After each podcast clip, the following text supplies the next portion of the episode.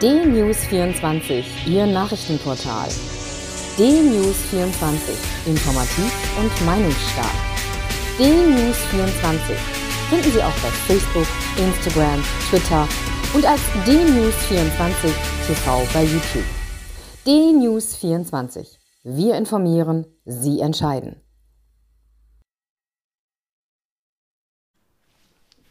Guten Tag, ich bin Uwe Matthias Müller und freue mich, dass wir auch am letzten Tag des Jahres noch einmal ein paar Gedanken miteinander teilen können. Friedrich Merz ist einer der Kandidaten, der gerne Vorsitzender der CDU werden will. Zur Erinnerung, die CDU ist die einzig verbliebene Volkspartei in Deutschland und hat seit vielen Monaten keinen aktiven, ambitionierten Vorsitzenden mehr. Frau Annegret Kramp-Karrenbauer ist zurückgetreten. Sie amtiert nur noch kommissarisch.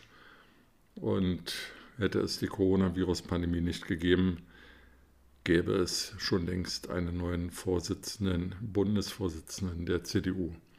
Nun, die Coronavirus-Pandemie hat auch die CDU erwischt und so wird erst ein virtueller Parteitag Mitte Januar 2021 einen neuen Vorsitzenden auf den Schild heben. Es konkurrieren Norbert Röttgen, ausgewiesener Außenpolitiker der CDU, Armin Laschet, Ministerpräsident in Nordrhein-Westfalen und Friedrich Merz, der frühere Fraktionsvorsitzende und selbsternannte Wirtschaftsexperte.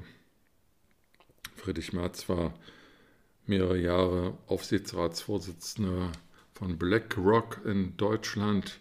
BlackRock ist der größte Vermögensverwalter der Welt, mit Sitz natürlich in Amerika, aber auch in Deutschland sehr aktiv.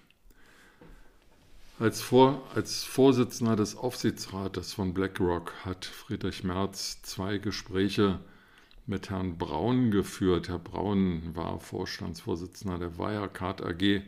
Merz hat diese Gespräche laut Spiegel im November 2018 im Hotel Tegernsee in Oberbayern geführt und ein zweites Gespräch im September 2019 in der Wirecard Konzernzentrale in Aschheim bei München.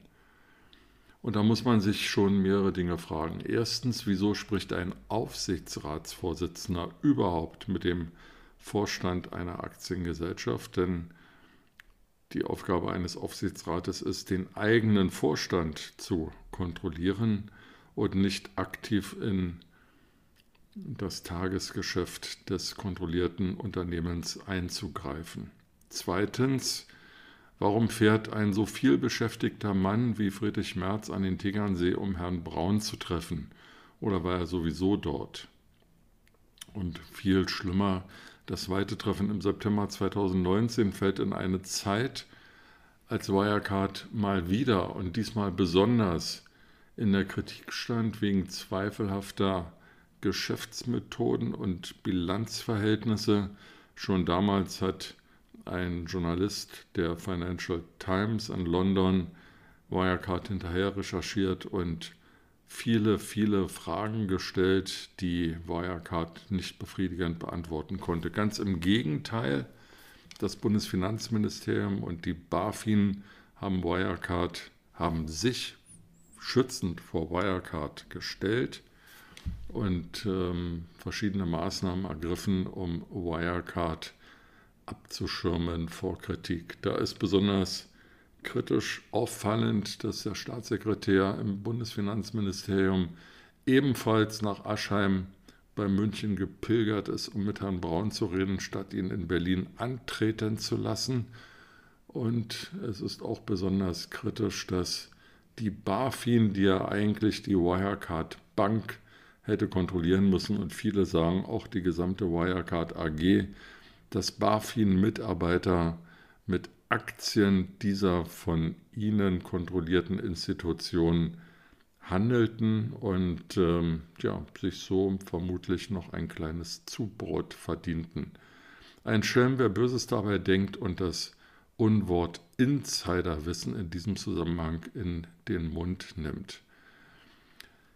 Friedrich Merz jedenfalls als ausgewiesener, selbsternannter äh, Wirtschaftsexperte hat mangelndes Fingerspitzengefühl vermissen lassen, als er ein Unternehmen besuchte und Kontakt zu dem Vorstandsvorsitzenden Braun suchte, das seit eigentlich Beginn an im Geruch steht, nicht ganz sauber zu arbeiten, nicht nur weil es Zahlungsabwickler von Pornoanbietern im Internet war, sondern auch Zahlungsabwickler von ja, nicht legitimierten Wettanbietern, die online ihre Dienste offerieren. Äh, wie sich im Nachhinein herausgestellt hat, ist Wirecard krachend pleite gegangen, weil fast 2 Milliarden Euro in der Bilanz verbucht wurden, die es so wohl gar nicht gab. Ein Vorstandsmitglied, Marschalek, ist auf der Flucht, der andere sitzt in Untersuchungshaft. Und das sind also die Leute, mit denen Friedrich Merz das Gespräch suchte. Jeder muss sich nun fragen, was geht mich das an? Nun, ob der Mann Vorsitzender der CDU wird oder nicht, scheint ja nicht so wichtig zu sein, weil, wie ich eingangs sagte, ähm, es ja auch ohne Vorsitzenden bei der CDU ganz gut funktioniert. Immerhin liegt die CDU weit vor allen anderen Parteien in der Wählergunst vorn. Ob das an der Partei liegt oder an der Bundeskanzlerin, die von der CDU gestellt wird, das wird sich ja dann Ende September 2021 bei der nächsten Bundestagswahl zeigen. Aber die Frage ist halt, möchte ich von so einem Bundeskanzler repräsentiert werden, der so ein schlechtes Urteilsvermögen hat?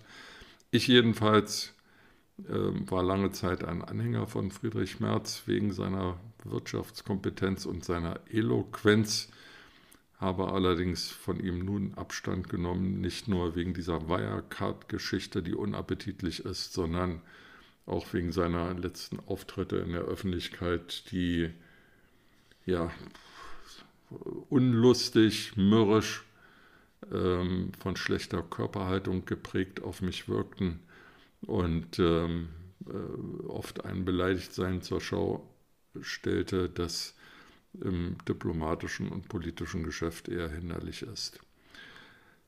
Wir werden sehen im neuen Jahr, was die Alternativen sind und wir werden Mitte Januar wissen, wie die Parteimitglieder der CDU über das Verhalten von Friedrich Merz denken.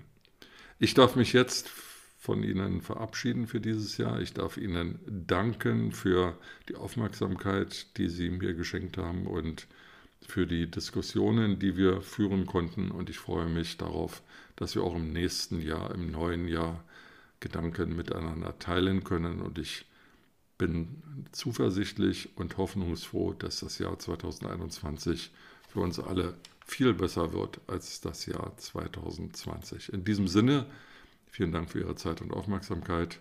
mit diesen Gedanken wünsche ich Ihnen einen guten Tag.